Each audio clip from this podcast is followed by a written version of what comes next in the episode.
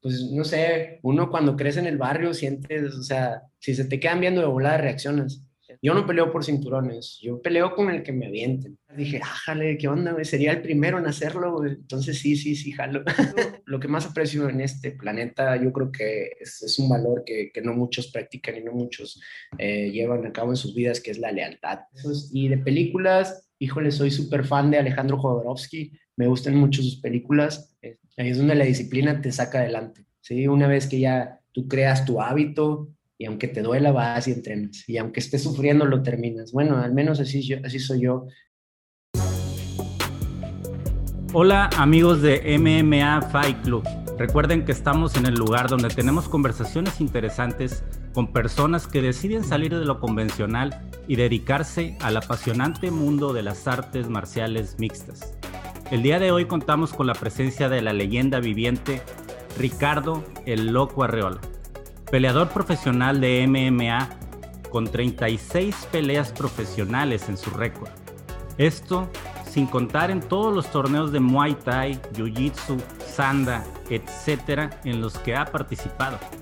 El día de hoy, Ricardo nos habla de sus inicios en esta carrera, de sus mejores peleas, de sus planes a futuro, de las cosas que le gustan, las que no le gustan y muchas cosas más.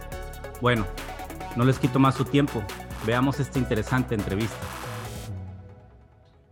Venga, Ricardo, vamos a empezar. Ah. Una, dos, tres. ¿Qué tal, amigos de YouTube? El día de hoy tenemos un invitado de lujo. Como siempre, tenemos invitados muy especiales aquí en el canal. Estamos de manteles largos. Contamos con la presencia nada más y nada menos que Ricardo, el loco Arreola ¿Qué tal, Ricardo? ¿Cómo te encuentras el día de hoy? Muy bien, muy bien. Pues aquí muy contento de que me invitaras a, tu programa, aquí a cotorrearle un ratillo y pues, pues siempre con, muchos ánimos. Qué bueno, Ricardo. Bueno, no, pues muchísimas gracias. Te agradezco porque me, prestes un poco de tu tiempo para, para realizar esta entrevista. Y mira, Ricardo, más que nada el contenido que estoy tratando de crear en mi canal es dirigido a todos esos jóvenes que se quieren meter al mundo de las artes marciales mixtas y de pronto no saben por dónde empezar o de qué manera, o simplemente quieren conocer la historia de, sus ídolos, ¿no? En este caso, yo sé que tú tienes muchísimos admiradores, bastante gente te sigue, entonces me imagino que bastantes personas van a estar viendo esta entrevista. ¿Cómo sería que nos empezaras a contar cómo, cómo nació ese amor por las artes marciales mixtas y cómo fue que, que te metiste a los deportes de combate y más o menos a qué edad fue que lo hiciste. Pues, pues empecé desde muy morro, la verdad. Este, abrieron una academia de, de, full contact cerca de, de, donde yo vivía, ahí en San Nicolás. Para los que están viéndonos en otros estados, pues San Nicolás es al norte de la ciudad de Monterrey. Es una, una comunidad muy grande y este y pues ahí me tocó me tocó crecer ahí y pues primero veía películas y se me, se me, hacía bien chingón de que ver a Van Damme tirando patadas y todo ese rollo y después me enteré que en mi colonia entrenaban ese rollo entonces inmediatamente fui y me metí hasta que obtuve mi cinta negra y estuve ahí dándole el full contact muchos años este Así es como inicié en las artes marciales realmente. Había ido al karate anteriormente, pero pues no, no, como que no hicimos el clic. Eran muchas catas, eran muchas formas y yo lo que quería pues, literal era contacto completo. Entonces ese fue ya mi, mi verdadero acercamiento a las artes marciales. ¿Verdad? El full contact. sí, sí. sí. Este, y de hecho, yo creo que todo el mundo nos, nos empezamos a enamorar de, de, las artes marciales mixtas con Van Damme, Bruce Lee. Claro. Todos crecimos con eso. Yo, más o menos somos, somos de la edad. Yo tengo 37 años, soy un poquillo más chico que tú, pero ahí estamos. Entonces crecimos igual. Sí, pues era, era la onda. Entonces, las películas era lo que nos motivaba, Bloodsports y todos esos rollos, pues era de que, wow, Van Damme tirando patadas, ver a Tong Po haciendo Muay Thai, todo ese rollo estaba increíble y pues, pues uno quería participar. Sí, el cumite, ¿no? De contacto sangriente. Contacto sangriento. querías ganarte el dragón de oro que tenían ahí, Está bien chido. ya sé. Yo recuerdo la primera vez que vi Pride, lo relacioné inmediatamente con ah, esa película de, Contacto Sangriento, porque yo tenía la idea de que todas esas peleas, vale todo, eran como algo ilegales o muy underground. y cuando vi que había plataformas en las que se hacía, me enamoré inmediatamente de, de todas las ligas. Bueno, ya después conocí UFC y todo eso. Bien, Ricardo. Entonces, empezaste en el full contact y ¿cuánto tiempo pasó hasta que hiciste tu primer pelea profesional? Pues eh, de MMA, pelea profesional fue hasta el 2007. Pero antes de eso tuve un montón de torneos, estuve participando en torneos de full contact, en torneos de boxeo, en torneos de Muay Thai, en torneos de Jiu-Jitsu, en torneos de, de todo, de todo. Estuve participando bastante, la verdad, siempre he sido muy inquieto y pues sí, sí tenía que, que enfocarme en algo. Todavía lo hago, de hecho, por eso todavía sigo peleando, porque me gusta bastante el enfoque que me da las peleas. Y a tu pregunta, sí, en el 2007 fue mi primer pelea profesional de artes marciales mixtas y quedé enamorado. Eso fue otro rollo. Yo, yo practicaba artes marciales y cuando vi el MMA en forma dije, no mames, esto es la evolución, esto es lo que sigue, esto es lo nuevo. Y, y me enamoré. sí, definitivamente. Entonces, ¿hiciste varias peleas amateur em, de kickboxing o, o de algo, algo así? Sí, competí en torneos. De hecho, hubo un tiempo que estuve entrenando mucho sanda. El sanda es la versión deportiva del, del kung fu estuve entrenando como por 12 años el Sanda y, este, y competí en, en torneos estatales, en torneos municipales, en, todo tipo de torneos. De hecho, el último torneo en el que competí fue un, fue un selectivo panamericano y perdí. No, no me pude ir a competir a Brasil para representar a México, pero pues después se me abrieron otras oportunidades y, y la verdad está muy chido el Sanda. Sí, el Sanda, eh, le llaman el boxeo chino, ¿no? He escuchado. Sí, así es. Y hay una, hay una comunidad muy grande del Sanda aquí en Monterrey. Antes, eh, casi todas las academias de Lima Lama eh, también impartían Sanda. De hecho, un saludo a, mis colegas, al profesor Martín Rodríguez y a todos ellos que, que por muchos años me estuvieron enseñando el Sanda. Sí, de hecho, eh, me causa curiosidad porque tuve una entrevista hace poco con Eric Rodríguez y también me dice que él inició en el Sanda y me explicó más o menos lo que era, por eso sí, de hecho, creo que creo, Eric, Eric creo que era alumno de un compañero mío. Este, y pues sí, o sea, la comunidad, todos, todos nos conocemos aquí en Monterrey, todos los que iniciamos en las artes marciales, pues ya tenemos, tenemos un, un conocido algo, o hemos entrenado juntos anteriormente. Entonces, es, es, es muy chido, la verdad, es muy chido, porque terminamos siendo los mismos. la verdad que sí, el ambiente que se está creando, no solo en Monterrey, en todo México de las artes marciales, a mí me, me agrada bastante y ahora que estoy con este formato de las entrevistas, pues conoces cada celebridad cada personaje bien interesante, la verdad. Sí, la verdad, yo creo, yo creo que va a ser interesante platicar con peleadores porque literal todos tenemos que estar algo locos para aceptar un, madrazo en la cara, entonces todos, todos los locos han de tener un, algo chido que decir. Definitivamente, sí. Es una personalidad muy especial, no cualquiera se sube a una jaula a darse con todo contra alguien más que está súper preparado alguien que se preparó para partirte en tu madre, eso es lo más chido. Que te estudió y todo, exactamente. Bien, entonces el Sanda pues viene siendo todavía golpeo. ¿Cuándo tomaste la decisión de empezar a practicar tu piso? Y empezaste por el jiu-jitsu, supongo. Sí, sí, cuando entrenaba al Sanda, entrenábamos, teníamos una clase de grappling también, ahí donde impartía el profesor Martín Rodríguez, y después este, se unió con nosotros Víctor Dávila. Víctor Dávila fue alumno, fue compañero también del profesor Martín Rodríguez, y él sí, pues siempre ha sido más, más involucrado en el jiu-jitsu y en el grappling y todo el rollo, y ahí fue cuando empecé más en forma a hacer el, el jiu-jitsu. Este, ya después, pues empecé empecé a salir, me empecé a ir a Houston, empecé a ir a, California, a entrenar en otros gimnasios y pues ya me, me enamoré también del Jiu-Jitsu, la verdad es, es, otro pedo.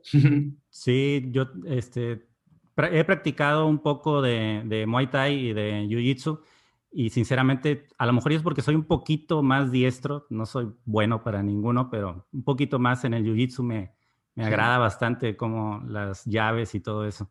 Y, aparte es primordial, ¿no? Los Gracie dejaron ahí la huella de que tienes que saber Jiu-Jitsu si quieres pelear en un octágono. Sí, fíjate, y, y, eso que dices, eh, es, yo lo he notado, fíjate, yo tengo mis academias y yo lo noto mucho con las personas que son un poquito más pensantes, más inteligentes, no por decir que somos brutos los peleadores, pero todos los que son un poquito más inteligentes son buenos en el jiu-jitsu. Tengo amigos que son genios, literal, genios así de las computadoras y escriben y hacen todo ese rollo y se mueven muy chingón en el jiu-jitsu. Literal, el jiu-jitsu es más mental que físico. Pues sí, sí, sí, sí, he escuchado... jugar el ajedrez. Era, me robaste las palabras de la boca, exactamente, es como un ajedrez, ¿sabes? Es un ajedrez con el cuerpo. Exactamente. Sí. Yo he tenido el, honor de, practicar con, un muy buen profesor que se llama Alan Machado. Y ah, excelente. Sí, es, muy bueno. excelente. Entonces, después hiciste competencias de, de Jiu-Jitsu también.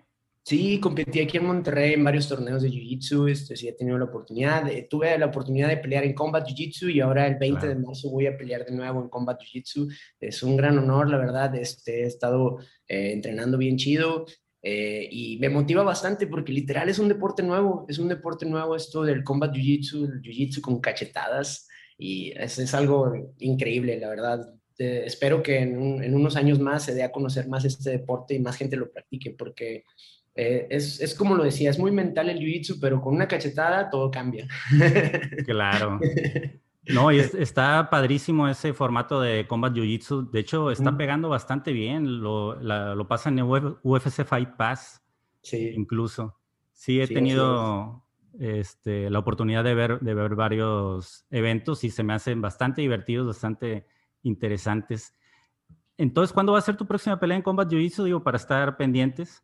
El 20 de marzo. 20 de marzo voy a estar compitiendo en Combat Jiu-Jitsu. Ahí por, por ahí tenía un, oponente, pero al parecer ya, ya me lo van a cambiar. Este, pero no importa, el con el que venga, ya sabes que el loco siempre se fleta un tiro.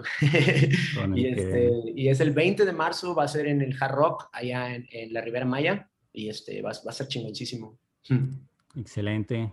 Voy a estar pendiente y para toda nuestra audiencia también vayan a estar pendientes. Claro, lo pueden ver por UFC Fight Pass, va a estar bueno, va, ahí va a estar un servidor ahí, ahí tirando cachetadas y, llaves para que, para que estén atentos. Excelente, Ricardo. Bien, eh, ¿cuál fue tu competencia más importante dentro del Jiu-Jitsu puro que, que, llegaste a, hacer? Mm, pues competí aquí en el Abierto de Monterrey y quedé en segundo lugar dos veces en mi categoría.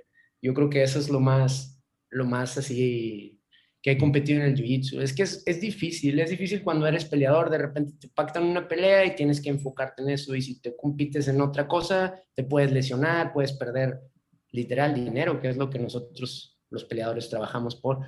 Y este, y pues sí, entonces no tuve la oportunidad de, de hacer una carrera tan grande en el jiu-jitsu, pero pues yo creo que sí va a haber tiempo ahora que, que, que están con más, más más, más foco en el jiu-jitsu, se está, se está creciendo bastante la comunidad, entonces yo creo que, voy a volver a tomar los torneos, voy a volver a competir. Bien, ¿y estas competencias que hacías es con gi o no gi? Ah, claro, con gi. A mí me gusta mucho el kimono, la verdad, me gusta hacer el jiu-jitsu como eso, me gusta usar el kimono y, este, y es más divertido, la verdad, no, no es que tenga algo en contra del no gi o, o del grappling, pero creo que hacer jiu-jitsu, jiu-jitsu se tiene que hacer con kimono hay mil variantes más con los collares, con, con todo. Está más chido. claro, sí, sí, la fuerza que desarrollas en las manos, ¿no? Súper. Sí, no, es, es, un entrenamiento totalmente diferente, es un estímulo totalmente diferente para el cuerpo. De hecho, recuerdo la primera competencia de Jiu-Jitsu que tuve, me dolían los dedos, así que ya no aguantaba por, por yo pegarle a la mamá y querer hacer puro Spider-Gar y todos esos rollos, me dolían horribles los dedos, pero pero ya después me acostumbré, por eso traigo los dedos de zanahoria. Claro, sí, es, es parte del crecimiento, ¿no? O sea, ahí, ahí, los dolores de, de, los dedos. Bueno, yo también cuando empecé a practicar jiu-jitsu, lo poco tiempo que lo hice, no solo me dolían los dedos, me dolía hasta el cabello, te puedo decir, todas las partes del, del cuerpo. Sí, te creo. Músculos que no conocía empezaron, empezaron a, a dolerme. Sí. Supongo que cuando ya viene tu preparación para una pelea de MMA, empiezas a practicar el Jiu-Jitsu no-gi. Sí, claro, claro. Sí, de hecho, eh, no es que desarrolles malos hábitos, o se puede decir también así, pero si tú empiezas a hacer jiu-jitsu con kimono y luego peleas con alguien que no trae kimono, pues se cuenta que estás haciendo algo diferente. Entonces, cuando ya tengo un enfoque, una pelea y mi plan se está desarrollando hacia la pelea, ya sí tengo que colgar el kimono un rato y enfocarme al doggy, enfocarme al grappling o al wrestling o lo que tenga que hacer, y pues siempre, siempre sobre el objetivo.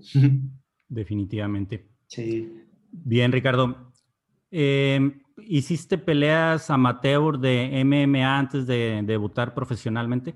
No, no, fíjate que no, como yo soy de los más viejos, no me tocó tener peleas amateur de MMA. Desde la primera pelea que tuve de MMA ya se contó como, como profesional porque fue un evento a tres rounds, sin protección, sin nada. Entonces, este, tres rounds de cinco minutos, o sea, mm, no, hubo, no hubo torneos anteriormente. Pues es que eran otros tiempos realmente. No es como ahorita que hay torneos amateur. De hecho, la Federación Mexicana de Artes Marciales Mixtas está muy fuerte, está apoyando bastante a los chavos y hay bastante talento, pero tienen tiempo para hacer sus torneos y hacer su récord amateur. A mí no me tocó eso. Este, yo brinqué inmediatamente al, a, a, lo profesional, pero pues, pues me ha ido bien, la verdad. Te aventaron directo a los leones. Sí, literal. Sí, la mayoría de las personas pues empiezan con una carrera amateur. De hecho, me ha tocado también en estas entrevistas que estoy haciendo personas que me decían, no, hombre, yo empecé a pelear y ni siquiera nos pesaban bien, o sea, no había diferencia de pesos, todavía no se daban cuenta en aquellos entonces de lo importante que es el que estén igualados en peso. Sí, no, hombre, a mí, a mí me tocó, fíjate, yo empecé peleando en 85 kilos 85 kilos, luego en 80, y luego en 70, en 75, en 70 kilos y hasta 65 kilos. He peleado en todas esas categorías y este y eh, originalmente en un principio cuando inicié peleando así no no sabíamos bien cómo hacer los cortes de peso, no sabíamos bien que el pelado con el que iba a pelear había cortado peso y estaba recuperado al otro día, por eso se veían enormes.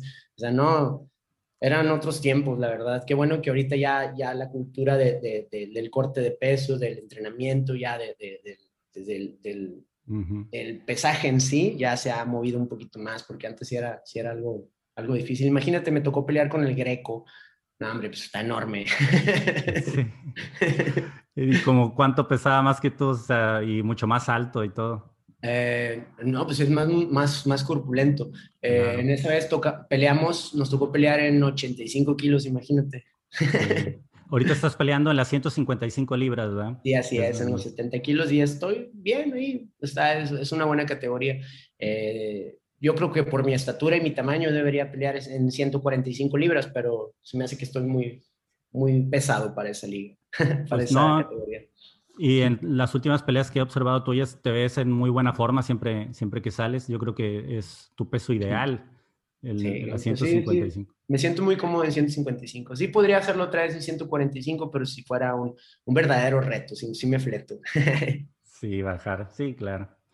Y como muchas personas que a lo mejor apenas están involucrando en, en este mundo de las artes marciales o lo están viendo, no saben la importancia que que representa un solo kilo arriba de, del octágono.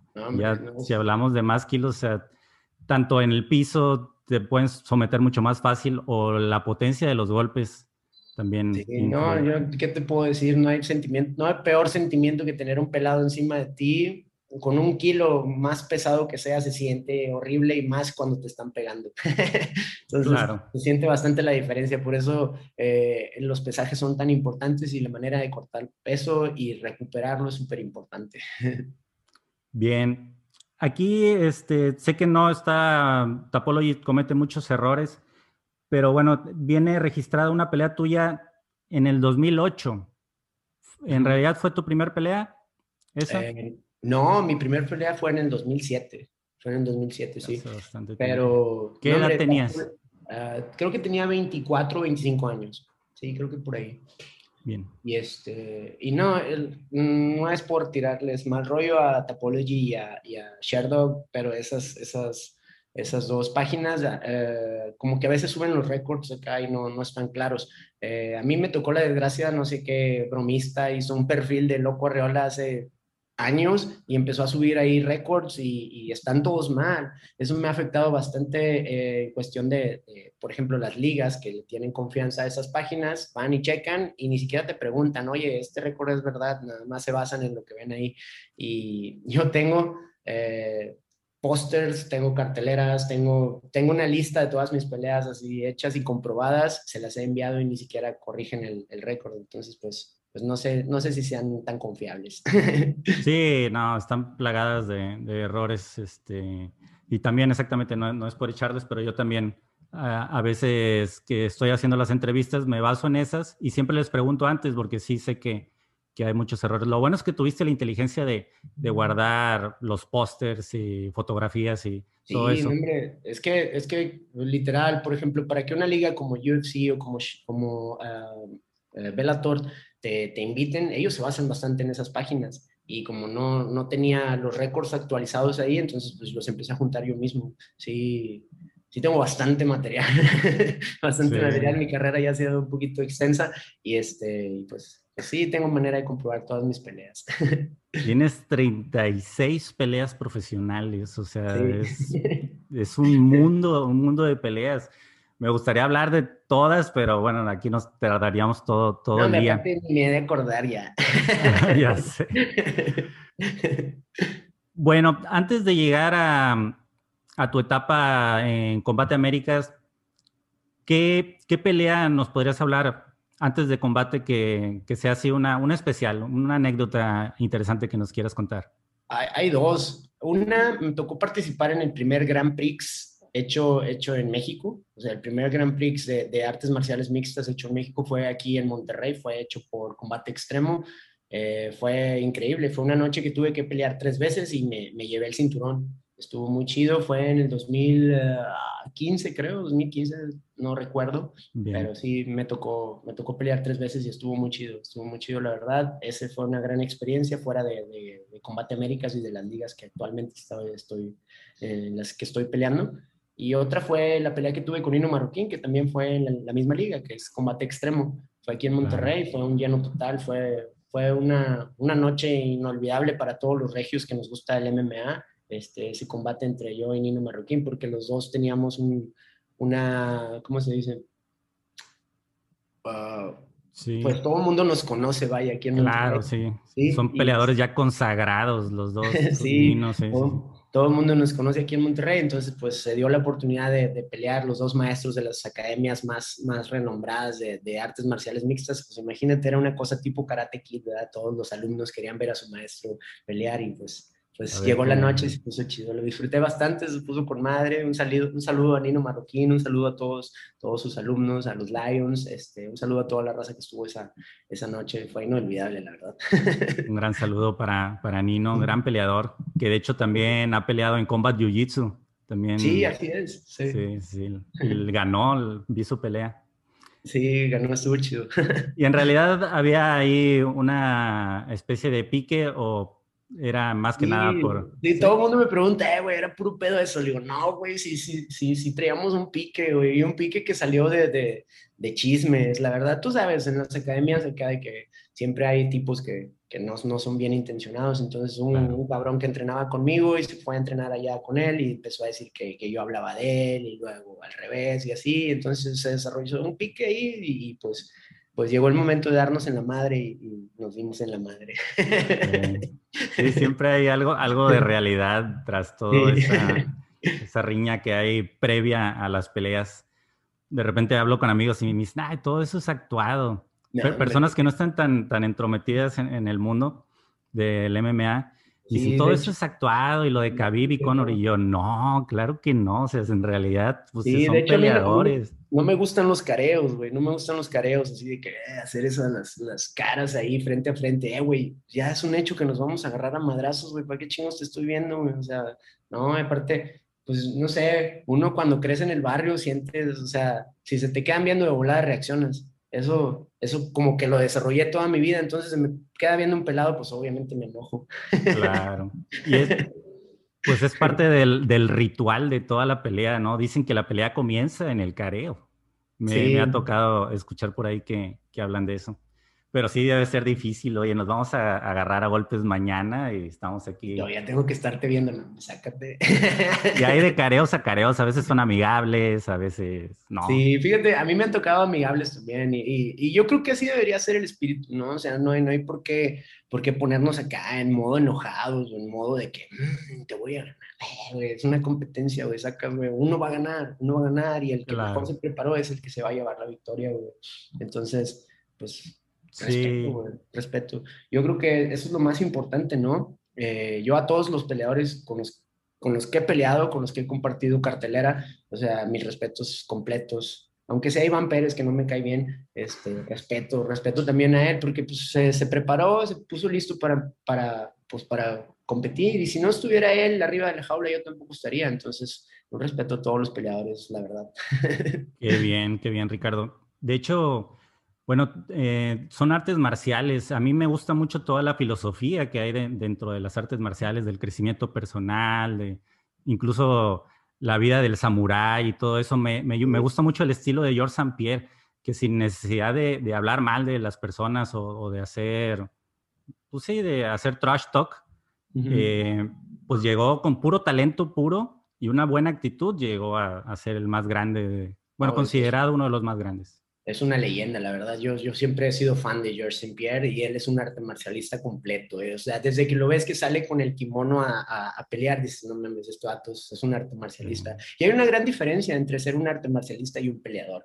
Puede ser un peleador sin llevar el estilo de vida o las, o las artes marciales contigo. O sea, sí puedes pelear, eso se puede. Todos los humanos tenemos en nosotros la pelea.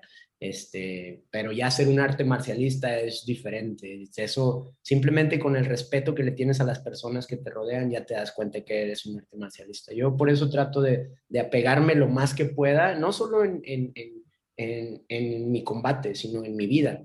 Ah, trato de hacer artes marciales en todo. Tengo, trato de, de, recibir y compartir, trato de, de, estar atento siempre y trato de, ser un cinta blanca toda la vida.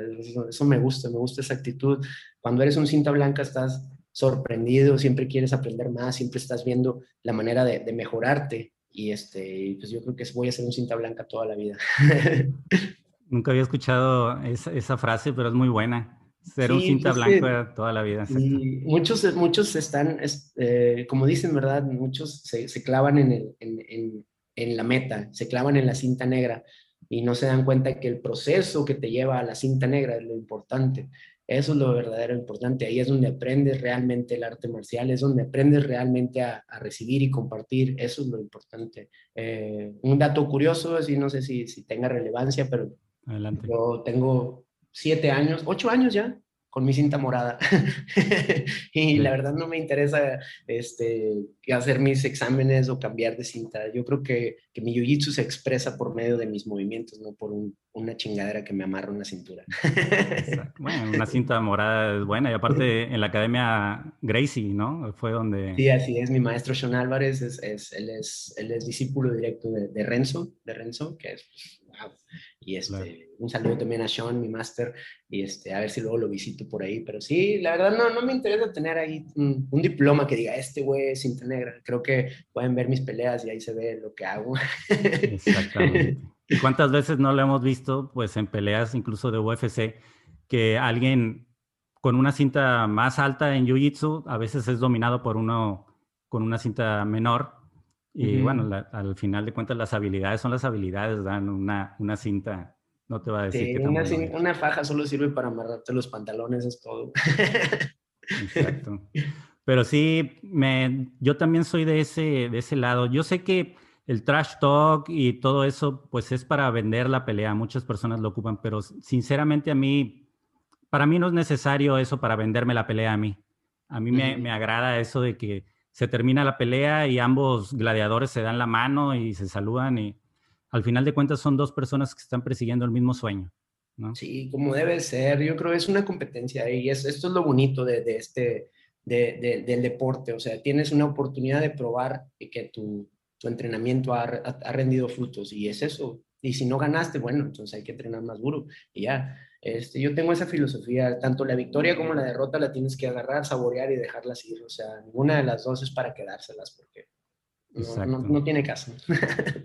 Me viene a la mente y lo quería comentar. Tengo algunos amigos que entrenan en el gimnasio Bone Breakers de ah, México. Ah, saludos a los Bone Breakers. Sí, claro. Y me agrada mucho el lema que utilizan ellos, que es guerra en la jaula, paz en la tierra. Así es. Solo te preparas para pelear ahí y afuera seguimos siendo amigos y exactamente como lo repito ahorita, son personas que están persiguiendo el, mismo sueño. Sí, así es. Es un sueño muy bonito. Espero, espero que más, más mexicanos lleguen, lleguen a las ligas mayores, así como, como lo hicieron los compañeros de los One Breakers, que varios entraron a UFC y todo ese rollo. Este, sería un orgullo ver a más regios en UFC, la verdad es que chingón. Yo sé que aquí hay mucho talento, en Ciudad de México también. Todo México es cuna de, talentos de las artes marciales y, y, pues hay que, hay que apoyarlos, hay que, hay que conseguir todo, todo el apoyo que se pueda para los nuevos talentos. Sí, la verdad, el MMA en México está creciendo a pasos agigantados, cada vez es más popular y eso me gusta mucho. Yo estoy seguro que, que México, bueno, ya, ya hay bastantes buenos peleadores en UFC mexicanos, pero yo creo que nos espera un, un buen futuro de mexicanos. Sí, claro que sí, los mexicanos traemos en la sangre la pelea. Sí, somos, somos tan buenos en el boxeo, ¿cómo no vamos a ser tan buenos en el MMA, no? Que al final de cuentas es una pelea.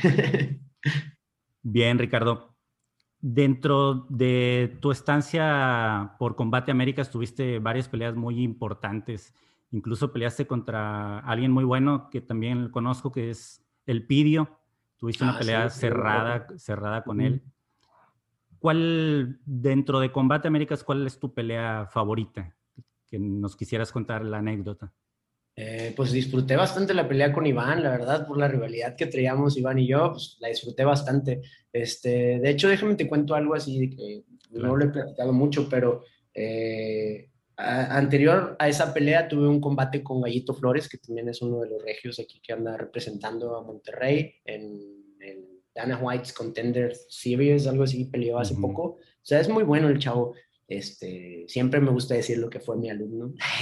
Ah, y después me ganó, me ganó en un, en, un, en un, combate, peleamos por un campeonato en la liga esa combate extremo y me ganó. Entonces, pues me agüité bien gacho, me agüité porque pues, pues un chavo que fue mi alumno me, me ganó. Entonces yo pensaba retirarme y después me hablan de Combate Américas y me dicen, oye, tenemos una pelea para, contigo contra Iván Pérez y sin, sin pensarlo dije, no hombre, a huevo, no me puedo retirar sin partirle en su madre ese güey. Y pues vámonos. Me motivó bastante y hasta ahorita la, te puedo decir que la he disfrutado bastante esa pelea. Iván. Excelente. Eh, ¿Cuál fue el desenlace de esa pelea?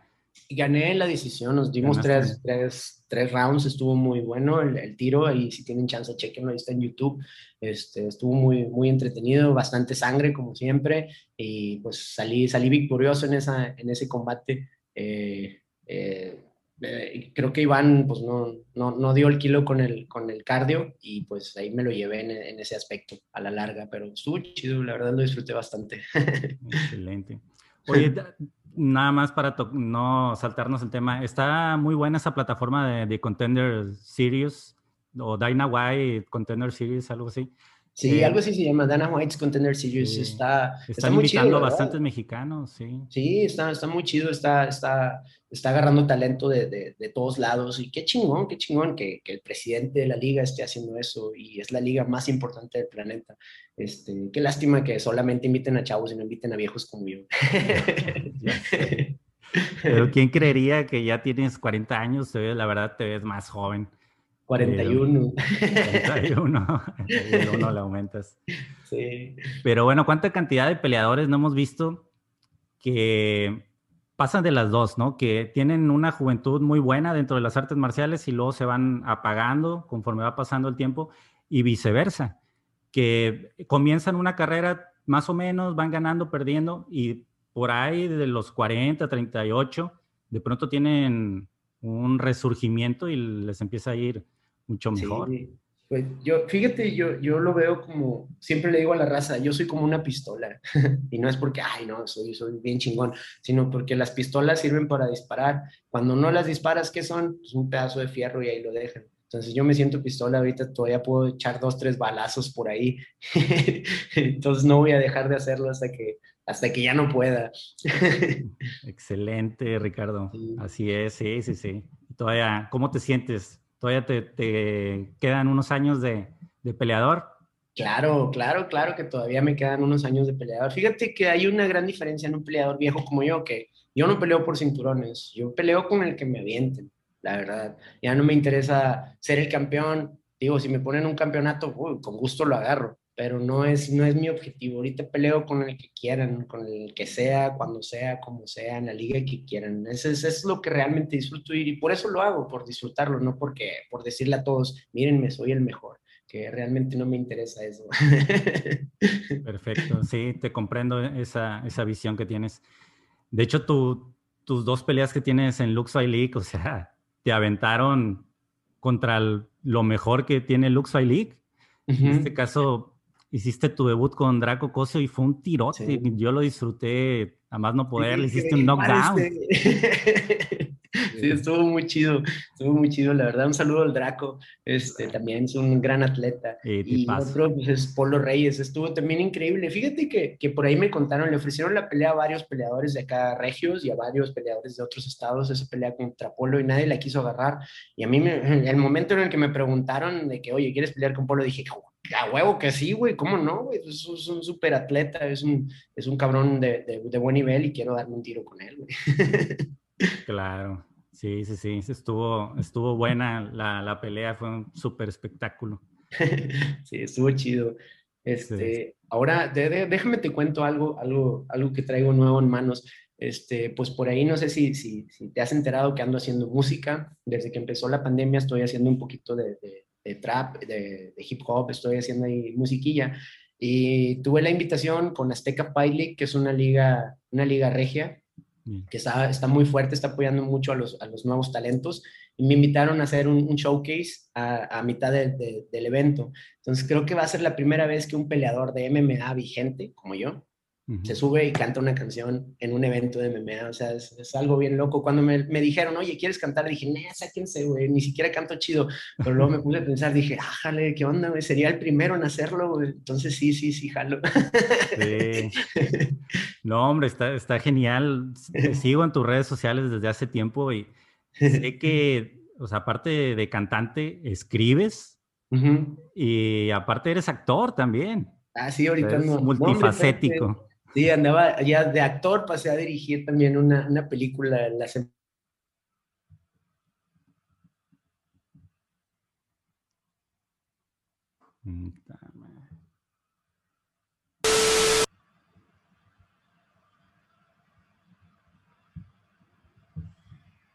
Listo. Unos pequeños contratiempos, pero aquí estamos de nuevos. Ya sé, nos estabas contando de que te subiste a cantar. Ah, me voy a subir a cantar. En Azteca Fight League. Sí, en Azteca Fight League. Un saludo a John Nuncio, el presidente de Azteca Fight League, es amigo mío y compañero desde hace muchos años. Y, este, y ahorita traemos esa novedad que me voy a subir a cantar en, en, eh, a mitad del, del, del, evento, ahí a aventarme una rolita y, este, y pues qué loco, va a ser la primera vez que un peleador hace eso. Entonces, pues pues como yo.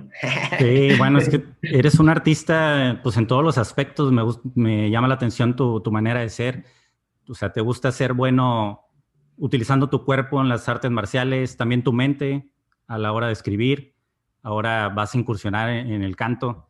De hecho, nada más para que sepas, tengo un muy, muy buen amigo. A lo mejor y lo conoces, es, es regiomontano y es, es cantante de hip hop, es Adán Cruz. Ah, claro, claro, estuve entrenando ahí en mi gimnasio un par de días de la Dan. un saludo. Si lo ves un día y te acuerdas, dile que, que, me conociste. De hecho, hay un disco que se llama Entre la vida y la muerte y la portada la diseñé yo. Ah, neta. Sí. Ah, qué chingón. No, pues el Adán, el Adán es compa y sí, el vato pues tiene muy buenas rolas. De hecho, que ahorita tiene una muy chida, la de Comper, Comper, Comper, Comper, Comper. Esa bien verga. Sí, sí le oí. Excelente, Ricardo. No, pues muy bien. Ah, bueno, y también eres gran amigo de Babo, de Cartel de Santa, ¿no? Ah, sí, sí, pues es mi carnalote, Babo, y pues sí, también tenemos muchos años de conocernos, y el millonario, y todas esas rollas, toda la, toda la bandita, toda la, la banda de Babilonia, ya sabes, pura clica, puro cártel, perros. Exacto. Pues se tenía que dar esa faceta, ¿no? Esa faceta de, de, cantante. Bien, Ricardo. Bueno, pues hablamos eh, de tus inicios en tu carrera, de tu paso por las ligas, desde combate, tus peleas que tuviste de Jiu-Jitsu, eh, lo que te pasó en, en Lux Fight League. Y siempre al final de, las entrevistas hago una sección que yo le llamo preguntas concretas. Son ocho preguntas que te voy a hacer y tú tienes la libertad de contestarlas como tú quieras, ya sea si te quieres extender, si quieres contestar sí, no, o incluso si no quieres contestar alguna, pues estás en tu derecho, Ricardo. Va, va. Venga, voy a hacer esto.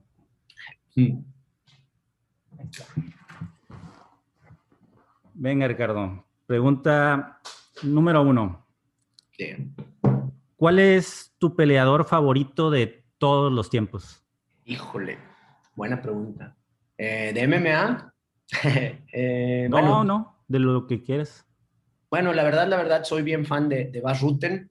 Bas Rutten fue, fue un gran peleador, el guapo, y este, me gusta mucho su actitud, me gusta mucho que a pesar de ser muy buen peleador, era un, un, un personaje completo, la verdad. Eso me gusta bastante. También soy muy fan de, de Randy Couture, me gustaban bastante sus peleas porque pues, pues así era natural el viejo. Y obviamente el que todos, todos siempre admiramos por muchos años, al gran Emelianenko Fedor. y podría decir ese es mi top 3. Excelente, muy buen top 3. Y yo creo que también me identifico contigo porque somos más o menos de la camada de la edad. y también fue con lo que yo crecí. Yo, Fedor Emelianenko, sin lugar a dudas, es el peleador que más he disfrutado.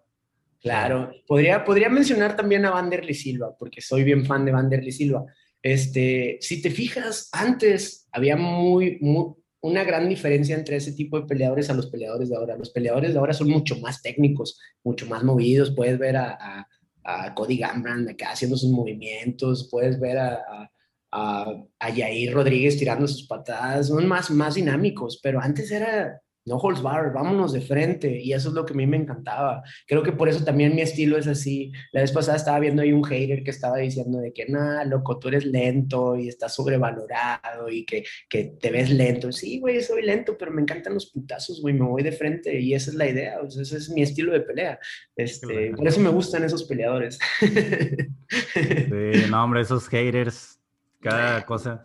Cualquier Sí. persona exitosa no va a estar escribiendo ahí algo en, en- ya sea en Facebook o YouTube, ¿no? Al- algún Sí. mal comentario. Sí, así es. Saludos a todos los haters, chinguen a su madre, perros. Todos los perdedores. Excelente. Vamos a seguir con la pregunta número dos, Ricardo. Venga, Eh, vamos a, cada pregunta paso de un tema a otro diametralmente opuesto. sí, o sea, no, no importa. ¿Qué tres cosas aprecias más tú de un ser humano, de una persona? Híjole, pues lo que más aprecio, lo que más aprecio en este planeta, yo creo que es, es un valor que, que no muchos practican y no muchos eh, llevan a cabo en sus vidas, que es la lealtad. La lealtad es algo bien escaso actualmente y más en este, en este rollo de las artes marciales, porque tú sabes, nosotros entrenamos en equipo y a veces hay, hay situaciones donde los del equipo se salen y se van a otro equipo y se les olvida la lealtad, se les olvida eso. Este, en los negocios también es bien importante la lealtad, eh, las amistades. Yo creo por eso una persona que es leal lo aprecio bastante. Eh, otra cosa que, pues aprecio bastante es la sinceridad. O sea, a mí no me importa si me dices, "Eh, güey, me cagas el palo. Bueno, pues te cagué el palo chido y nos vemos, pero ya lo sé. En cambio, las personas que eh, te dan la mano y luego te vas y dicen, no vale madre ese güey, eso es lo que no soporto. Entonces, aprecio mucho la sinceridad. Este, y otra cosa, pues aprecio mucho la originalidad de las personas, que sean originales, que sean ellos mismos. Ah, a mí me, me, me, me- me entristece, lo puedo decir que me entristece ver a personas que tratan de ser como otras personas. No, hombre, no mames, güey, es lo más chido que tenemos, güey, la, la, la uniqueness, la, la, la autenticidad que te da tu ser, güey, y que quieras ser como alguien más, se me hace medio chafa. Claro, sí, te comprendo. Y ahora que mencionas eso de, de el, el- el honor y dentro de las artes marciales mixtas o la lealtad, bueno, se ve mucho en las artes marciales, pero en todos los ámbitos existe Sí. la deslealtad. Y bueno, yo también eh, trato de, de ser siempre leal a mis amigos y en, en todos los lados y también es de las cosas que más odio de, de ¿Y alguien. sabes, sabes cuál es la lealtad más chingona? La lealtad a uno mismo. Sé leal a ti mismo, sé leal a tus ideales, sé lea- leal a lo que eres. Y eso te va a llevar a, a lejos. Eso te lo puedo asegurar. Excelente consejo. Excelente consejo y sobre todo para el público al que me quiero dirigir, que son jóvenes, yo creo que estas palabras son oro. Gracias, Ricardo. Pregunta número tres, Ricardo. Si juntáramos a tu grupo de amigos más cercanos, supongamos, y les preguntamos, ¿qué opinan de Ricardo Loco Arriola? ¿Qué crees que dirían? Híjole, Así, mira, ese güey nomás está cagando el palo. no se calla. no, fíjate, este, pues, pues creo que, creo que mis amigos, pues, pues no sé, eh, no me puedo jactar de ser el mejor peleador del mundo y tampoco puedo, puedo echarme flores de ser el mejor cantante del mundo, pero sí soy buen amigo. Una vez que te brindo mi amistad, te, te la brindo de, de, neta y yo creo que mis amigos lo sienten, mis verdaderos amigos lo sienten. Eso te pueden decir de mí. sí, claro que sí, Ricardo. De hecho, eh, vi tu entrevista con Roberto Martínez y estuve viendo otras y es, es lo que transmites, sinceramente. Eh, transmites muy buena vibra, mucha ligereza y, honestidad. Te lo digo de corazón. Ah, gracias, gracias. La verdad, la verdad, ahora que he tenido la oportunidad como esta oportunidad de, de, de poner mi cara enfrente de muchas personas, este, me gusta ser tal cual. Eh, yo sé que, que, la entrevista con Roberto todo el mundo lo ve. Eh, yo, yo, la verdad sí había visto sus entrevistas, pero no, no, no, no, no soy tan fan, no, no tengo tiempo de estar viendo tantas cosas en internet como quisiera. Y, este, y me dijeron muchos, oye, güey, estudia algo, güey, llévate unas frases acá preparadas para que te veas así bien chido, porque ese vato es bien genio y la verga. y dije, no, sáquense, güey, si el vato me invitó es porque, porque pues soy yo, güey. y hasta se me olvidó que había cámaras y ahí andaba diciendo cosas que, que acá, dije, chale, güey, no hubiera dicho eso. pero pues ni puedo, güey, así, así es. Exactamente. Yo creo que siempre es bueno lo que te nace el corazón, nadie lo puede juzgar, ¿no? Y ser así tal cual. Y yo creo que el mismo Roberto era lo que buscaba, ¿no? Tu, que te sintieras relajado y tranquilo. Sí, no, y la verdad, lo, la verdad es un genio el cabrón, la verdad, mucho, mucho respeto y, qué chingón, qué chingón, y estoy muy agradecido que me haya invitado, hasta se lo dije, dije, eh, güey, tú invitas a raza bien chingona, güey, a mí me invitaste acá, que yo ni campeón soy, güey. Sí, no, no tengo el gusto de conocerlo. Alguna vez este, lo vi ahí en un evento de Lux, pero no, no lo saludé. Pero sí, lo admiro mucho. se ve que es buen tipo. Chingón. Bien, vamos a seguir con la, con la siguiente pregunta, Ricardo. La pregunta número cuatro es, ¿cuál es el sitio más padre que, que has visitado o el sitio más bonito que hayas visitado en toda tu vida? Híjole, creo que pues, siempre lo digo, Tailandia. Es, es, es, es el lugar más increíble del mundo para los peleadores. A lo mejor para, para alguien que le gusta apostar es Las Vegas, pero no, hombre, para los peleadores, es más, no puedes decir que eres peleador si no has ido a Tailandia, güey. Ahí todo el mundo que pelea va a Tailandia, güey. Y no es porque nada más hagan Muay Thai, hacen de todo, güey. Hacen de todo y la cultura de, del entrenamiento es diaria. O sea, no, hombre, estás en el paraíso. Para mí, es lo mejor. Sí, pues la cuna del Muay Thai. Sí, y me gustaría mucho volver a, a, Phuket, a, la playa de Nine Harn, está increíble asentarme ahí, ni siquiera, no me gusta el mar, no soy fan de la playa y el sol y todo ese rollo, pero concentrarte ahí un rato y, disfrutar la vibra de, del país es otro rollo. Bien, excelente. Yo no, nunca he tenido el, gusto, ni siquiera de, ir al otro continente, pero algún día... Yo nunca he ido a Europa. bueno, pero estuviste en Tailandia. Excelente. Pregunta número cinco, Ricardo. Si en un futuro escribieran una biografía de tu vida, ¿qué título te gustaría que le pusieran a esta biografía? De hecho, ya tiene título y se llama Sin Miedo. Ah, súper buen dato, lo voy a buscar. No, no, es una biografía, estamos, estamos trabajando en un, en un, un documental, un documental acerca de, pues, desde mi vida, literal. Y, y, ya tenemos tiempillo haciéndolo y está sacando bien chingón, la verdad. Este, yo nunca creí que, que, lograra hacer algo así, pero, pero pues creo que mi, mi, mis vivencias le pueden servir a alguien y todas las experiencias malas y buenas que he tenido en mi vida le pueden servir a alguien para evitar tener esos malos pasos que yo tuve. Entonces me, hicieron la propuesta y ya tenemos varios meses filmando este, este documental y se va a llamar Sin Miedo. Hasta, hasta le hice una canción al tráiler y, va a sonar bien chingón, van ver. Voy a estar súper al tanto en cuanto lo, lo estrenen, lo voy a ver. Y aparte, muy buen, muy buen título, Sin Miedo, me agrada. Sin ¿eh? miedo, sin miedo. Es que sí hay que hacer la vida, ¿no? eh, sin miedo a enfrentar las, cosas. Las cosas increíbles de la vida están detrás del miedo. Si te quitas de mamadas y cruzas esa puerta, no me ya chingaste. sí, yo estoy bajo esa misma filosofía, Ricardo, también. Eso de siempre tratar de estar un, poco lejos de mi zona de confort y sentir esa, esa cosquilla, ese miedo. Si lo siento, digo, es por ahí. Cosa que hace, te digo, realmente hace unos años no, no lo estaba haciendo, pero ahora sí estoy tratando de... Muchas personas se, se, se, aferran a su zona de confort. Yo creo que la zona de confort es, es, es morirte, es envejecer realmente. Yo, yo que soy un viejo, yo que tengo 41 años, este, no me dejo envejecer porque sigo teniendo retos y sigo, sigo retándome a mí mismo y sigo empujándome a cruzar esa puerta del miedo cada día. Y suena muy mamón, pero por ejemplo, en mi vida he probado un durazno. Nunca lo he probado. Este, el día que me encuentre uno, me lo voy a comer. Chingue su madre. No sé, no sé a qué sabe, pero me lo voy a comer. Y así es, así es. Es una cosa pequeña, pero así debemos ser en todo. Probarlo, vivir la experiencia. Eso es, eso es lo importante. Excelente. Sí, sí, sí, definitivamente. Pregunta número seis. ¿Qué es el éxito para ti? El éxito. El éxito es tener tiempo, tener tiempo para vivir tu vida. Eso es verdadero éxito. Verdadero éxito es tener el tiempo para disfrutar un atardecer con tus compas, Es, es tener tiempo para meditar un rato contigo mismo, es tener tiempo de ver a tu familia, es tener tiempo para, para convivir, para entrenar.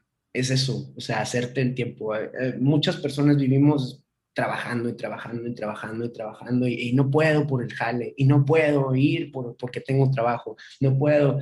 Entonces dejan de vivir sus vidas y nada más se la pasan trabajando. Yo creo que el éxito real no es tener una casa chingonzota y un carro bien mamalón y que obvio, güey, ¿quién chingados no quisiera tener un carro mamalón, verdad? Es una experiencia bien chida, pero yo creo que no se compara a tener un amigo enfrente y decirle, güey, te quiero, güey. Eso es lo más chingón. La verdad, este, ese, es el éxito para mí, tener ese tiempo para poderlo compartir con las personas que quiero, con mis mascotas, inclusive aquí tengo tres gatos y, te lo juro que no pasa un día en que no los acaricie un buen ratote y les demuestre que aquí estoy con ellos. Eso es, eso es éxito para mí, me siento bien chingón. Qué chido, qué chido escuchar eso. Yo tengo un gato y un perro. Ah, También son, mi, mi, adoración, o sea, de repente ando aguitado, me salgo al patio y los veo todos felices a los dos ahí monillos y me cambian el mood. Pero sí, sí, los animales. Y sí. Mira. Ah, está con todo. Está bonito, aparte, ¿no? Es como de una raza chida. Es callejero, lo rescaté una vez. De hecho, anda todo cada que lo acabo de bañar. no, el gato que yo tengo también. Los, de hecho, mi perro también, los dos son rescatados. Yo estoy un poco en contra de eso de, comprar animales. Y sí, fíjate, tengo, tengo tres gatitos y los tres han sido rescatados. Este, y ahorita pues eh, aprovechando este, auge que tiene la gente, sí, que me están mandando muchos mensajes y todo el rollo, me hablaron de una fundación, se llama eh, Fundación Rufus, y ellos, ellos rescatan perritos, entonces les dije, oye, güey, pues literal, quiero apoyarlos, entonces me hace que la próxima semana voy a ir a ayudarles ahí a, a limpiar un poco y todo ese rollo, porque pues, pues realmente es una causa muy noble y muy chida, porque los perritos, no sabes, son el verdadero amor de la vida. Chile, No, definitivamente. Qué mejor labor que, que, esa. No, yo sí, esa frase de que el perro es el mejor amigo del hombre es 100% cierta. Sí, claro, güey. Es, neta, es neta, güey. Neta, neta. Los animales son, son, son unas almas tan hermosas, güey. A mí me gusta un chingo todo, todos los animales. Este, lástima que hasta que esta, estoy, soy adulto me di cuenta que existían estas cosas tan chidas. sí, esas criaturillas ahí. Que te puedes enojar con ellos y sales a los 10 minutos y ya te está moviendo la colita de nuevo, ¿no? Aquí me traen como sus, sus esclavos, estos cabrones, Estoy ahí cambiándoles la arena todos los días y, y, cepillándolos y todo el rollo. me tienen a sus órdenes. ya sé, ya sé toda, la responsabilidad que implica tener. Porque mucha gente dice, no, pues tener un gato es fácil. No, no, te llenan la casa de pelos y... Pero bueno, al final de cuentas vale la pena. Claro que sí. Pregunta número siete, Ricardo. Sé por unas entrevistas que, estuviste haciendo que te gustan los videojuegos. Sí. Eh, y esta pregunta es, ¿nos puedes dar tres recomendaciones de, pero haz de cuenta, es, es muy amplia la pregunta. La pregunta es, ¿nos puedes dar tres recomendaciones de películas, canciones videojuegos o libros, o sea, cualquier está amplia, que te hayan inspirado, que te hayan gustado, que le quisieras recomendar a nuestra audiencia. Pues en cuestión de canciones, híjole, pues me gusta bastante la música. Yo, yo soy de los que piensan que la vida no es vida sin música. este, pero últimamente me ha gustado bastante eh, una de las rolas que hizo, que es mi carnal El Babo, la de, la de Vaya Vaya. Simplemente con la primer, la, la primer línea que, que, que, que dice la canción, dice, pasé los 40 y me siguen buscando morritas de 20. O sea, no mames, no mames, O sea, está con madre, güey. Este vato siempre escribe cosas tan reales, güey, que me gustan chingo. Todas las rolas del cártel, güey, pues, ¿qué te puedo decir? Están mamaloncísimas. Esas rolas se las recomiendo, vean el video, está bien chingón. Este, y de videojuegos, pues mi favorito de todos los tiempos es el Metal Gear Solid. Es, uno de los mejores videojuegos del mundo. Este, Hideo Kojima es, es, una chingadera, así que es un dios. Y este, me gustan mucho los, los, juegos de estrategia y así. No soy tan bueno con los shooters como con el, con el Free Fire y con, con, el Call of Duty y todo ese rollo. Sí, sí juego, pero no soy bueno. La verdad me hacen de agua de volada, malditos niños ratas, los odio. Este, pero pues sí, me gustan bastante esos. Y de películas, híjole, soy súper fan de Alejandro Jodorowsky me gustan mucho sus películas, este, me gustan mucho las películas de Quentin Tarantino también, súper, súper fan, este, de Kubrick también me gustan bastante las, las películas de Kubrick, eh, soy muy fan del cine, del cine de los 80s y de los 70s, me gusta bastante todo, todo eh, lo que hacían de sci-fi en, esos, en esas épocas es increíble. Como, como ves la, la, película de Odisea del Espacio, dices, no mames, cómo filmaron esto en los 70 s está increíble, eh, y pues ya me puedo, me puedo avionar bien gacho porque ya con, con, esto de que estoy participando más en películas ya ves diferentes las escenas. dices, ay, güey, ¿cómo metieron la cámara ahí, güey? Y todo ese rollo, está, está bien chido. Ah, Kubrick era, era un genio, o sea, hizo puras obras de arte. de hecho, hay, hay historias pues un poco tétricas de él, de, lo exigente que era en el set, tanto como con los camarógrafos como con los actores. Los hacía repetir unas escenas hasta 50 veces y cosas sí, no lo dudo, no lo dudo. Te digo, hace poco tuve la oportunidad de yo, yo dirigir una película. No la dirigí en su totalidad, pero tuve la oportunidad de dirigir una película donde participa el millonario. Tuve, tuve la chance de dirigirlo. Y es, es algo increíble, es mostrarle al mundo tu visión de las cosas. Entonces, desde la primera toma, la segunda, cómo, cómo, cómo las mezclas y todo el rollo, está increíble. Y para lograr lo que ha hecho Kurt y, lo que han hecho todos los directores de cine así súper super chingones, está, no, es, otro nivel, es otro nivel de mente, la verdad. Los aprecio bastante y, y espero que sigan haciendo más películas. Yo también soy, soy bien amante del lenguaje cinematográfico. De hecho, hace ya varios años, cuando estaba estudiando en la universidad, hice un diplomado de cine analítico. Oh, que estuvo bastante, y ahí comprendí un poco más del de lenguaje, ¿no? De las escenas, de cómo... Oh, increíble. sí, y te abre la mente. Ahora ya veo una película y ya estoy viendo cosas que a lo mejor un espectador, pues, promedio no, no ve. Me imagino que tú debes estar todavía a otros niveles mucho más arriba, ya que dirigiste una. No, hombre, pues ni tanto. No soy, no soy mucho de estudiar, pero este martes empiezo un curso de narrativa. Voy a, voy a entrar a un cursito ahí que, me recomendó mi, mi, mi, amigo, mi canal, el, Carlos Moret. Él, es director de cine y este, me recomendó ese curso. Y si quiero empezar, empezar a aprender un poco de narrativa para yo empezar a escribir mis guiones y, y, y, de ahí hacer mis videos musicales y hacer todo, toda la creatividad que puedo lograr, lo voy a hacer. Digo, no, no, hay, no hay edad para dejar de aprender. Excelente, Ricardo. No, genial, genial. Me, encanta todo lo que nos estás platicando, los gustos que, tienes, muy interesantes. Bien, Ricardo, para no quitarte más tu tiempo, porque sé que, eres una persona bastante ocupada, vamos a, seguir con la última pregunta. Esta pregunta a mí me gusta. Eh, todos los seres humanos, eh, incluyéndome a mí bastante, de pronto nos despertamos y pues nos sentimos un poco sin rumbo, no, no sabemos bien eh, qué es lo que estamos haciendo o desanimados. Entonces la pregunta es, ¿de dónde surge o de dónde, sí, de dónde surge tu motivación para afrontar el día a día? Híjole, pues, ¿qué, qué, qué mejor motivación puedo tener de estar viviendo mi sueño? La verdad, me despierto y tengo la oportunidad de que mi cuerpo está sano, tengo un techo sobre mi cabeza, tengo mis mascotas, tengo con quien compartir todas las mañanas y, mejor aún, tengo la oportunidad de entrenar y, y, hacer una vida de esto. Entonces, esa es mi motivación principal. Mi vida, la verdad, amo mi vida, me gusta bastante lo que hago, me gusta bastante todo, todo lo que he logrado y sé que puedo lograr más cosas. Este, esa es mi mayor motivación, aunque a veces sí es difícil, a veces me levanto la vez pasada por andar pendejeando, me caí, me puse un madrazote, güey, y no me quería levantar a entrenar. Y ahí es donde la disciplina pega. Ahí es donde la disciplina te saca adelante. ¿sí? Una vez que ya tú creas tu hábito y aunque te duela, vas y entrenas. Y aunque estés sufriendo, lo terminas. Bueno, al menos así, yo, así soy yo. Eh, no soy muy inteligente, no soy muy, muy, muy audaz, pero soy bien terco y no sé rendirme. Y, yo creo que, eso me ha, me ha, llevado a donde estoy. Entonces, pues, pues a, tu pregunta, la motivación, pues mi vida, mi vida la amo y cuando me hace falta motivación, la disciplina me saca adelante.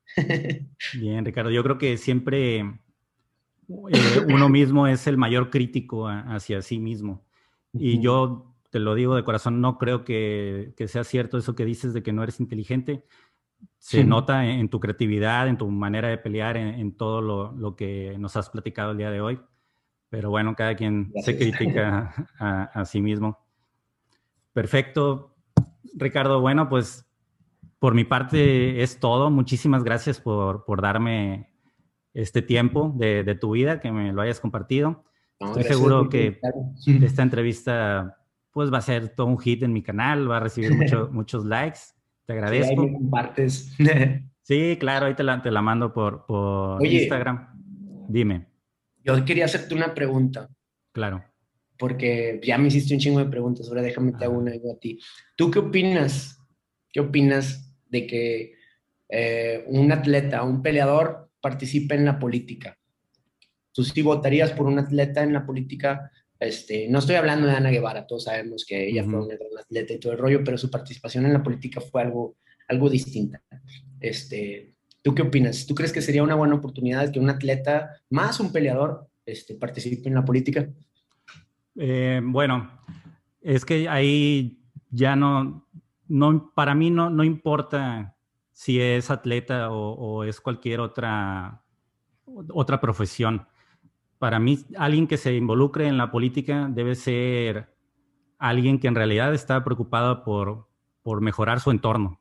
Efectivamente, exacto, exacto. pero, pero de corazón y que, y que se le vea. Eh, la verdad, la política está, pues, ¿qué puedo decir? Que nadie sí, sepa. Es decepcionante, es decepcionante. Es decepcionante. Y eso, eso es lo que necesitamos, personas que en realidad se, se preocupen por, por mejorar su entorno, que en realidad se, introduzcan en, los problemas que hay en, su sociedad y traten de, sacarla adelante. No importa que sea peleador, que sea cantante, que sea lo que sea, siempre y cuando eh, lo haga bien. Porque pues todo el mundo o la mayoría de las personas que se quieren meter a la política, pues es para sacar un beneficio económico cuando... Sí, así es, sí. Lo real es, ayudar.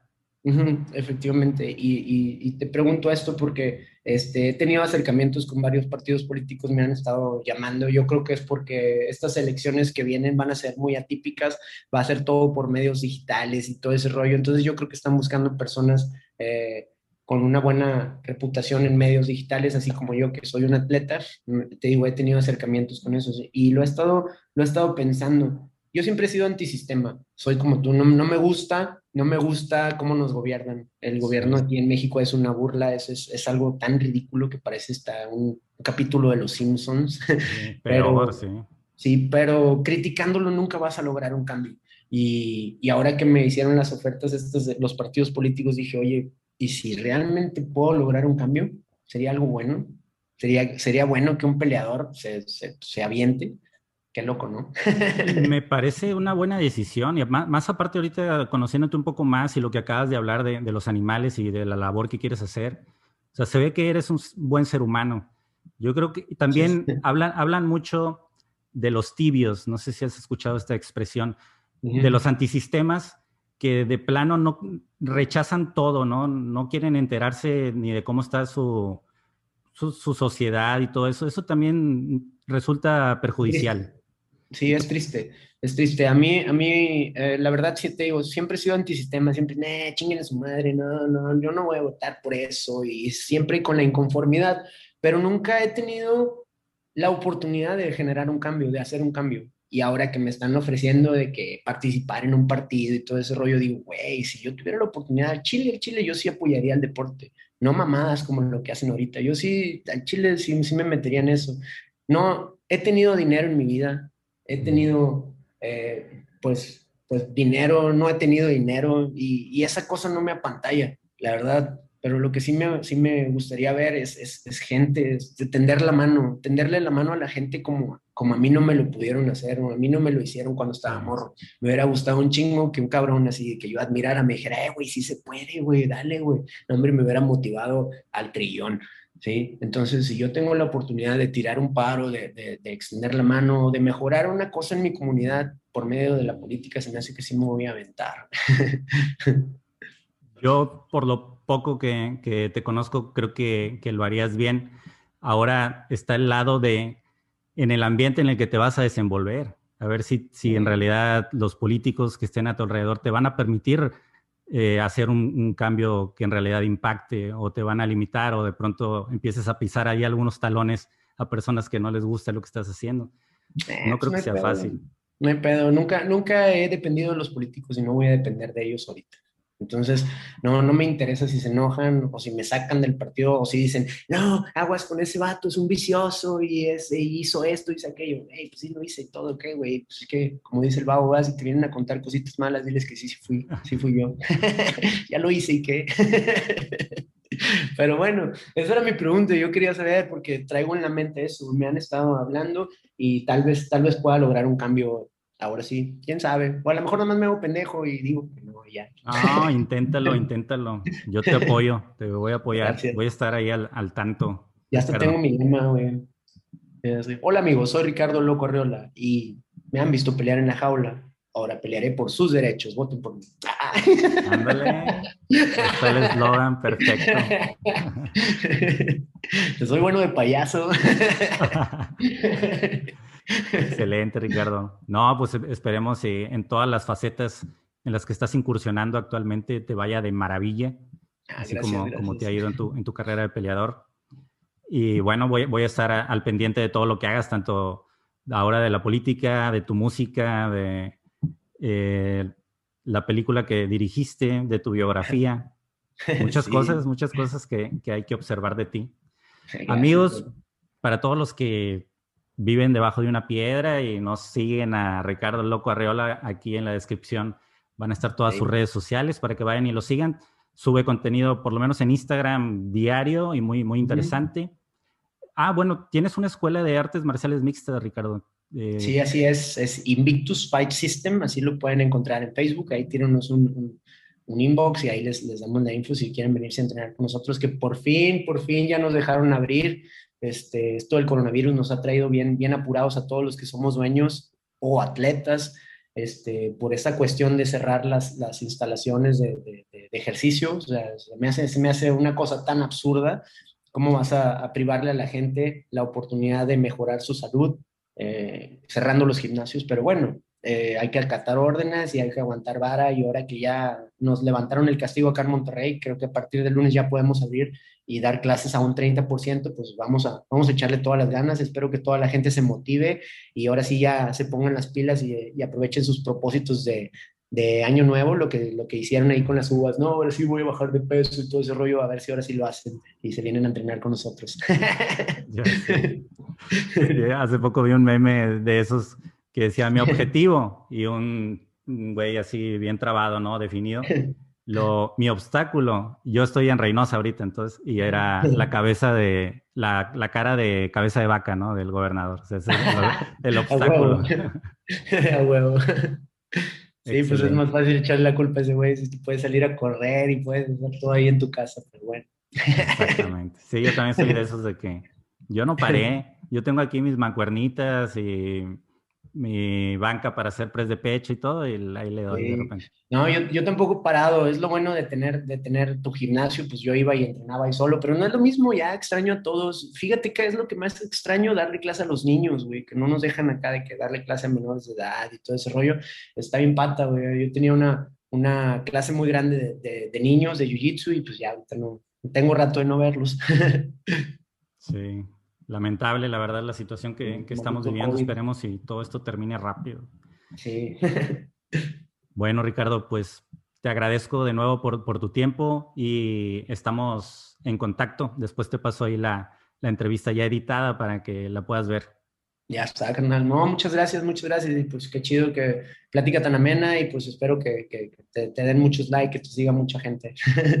claro, claro, sí, e, es la idea y también espero y este pequeño trabajito que estoy haciendo yo también haga que más personas lleguen a, a ti y te, empiecen a seguir todo lo que haces. No, gracias, gracias, gracias. Y espero que pues, pues se, se, conozcan más, más peleadores, porque está muy chido, la verdad, está muy chido lo que estás haciendo, está muy, muy padre que, que, que, te metas un poquito en la vida de los peleadores y te cuenten un poquito, porque no es nada sencillo, no es nada sencillo. Ahorita me ven acá de que gozando la vida y todo el rollo, pero hace unos años me hubieras preguntado y yo estaba de que, no, ya, güey, ya, ya, que se acabe esto, ya.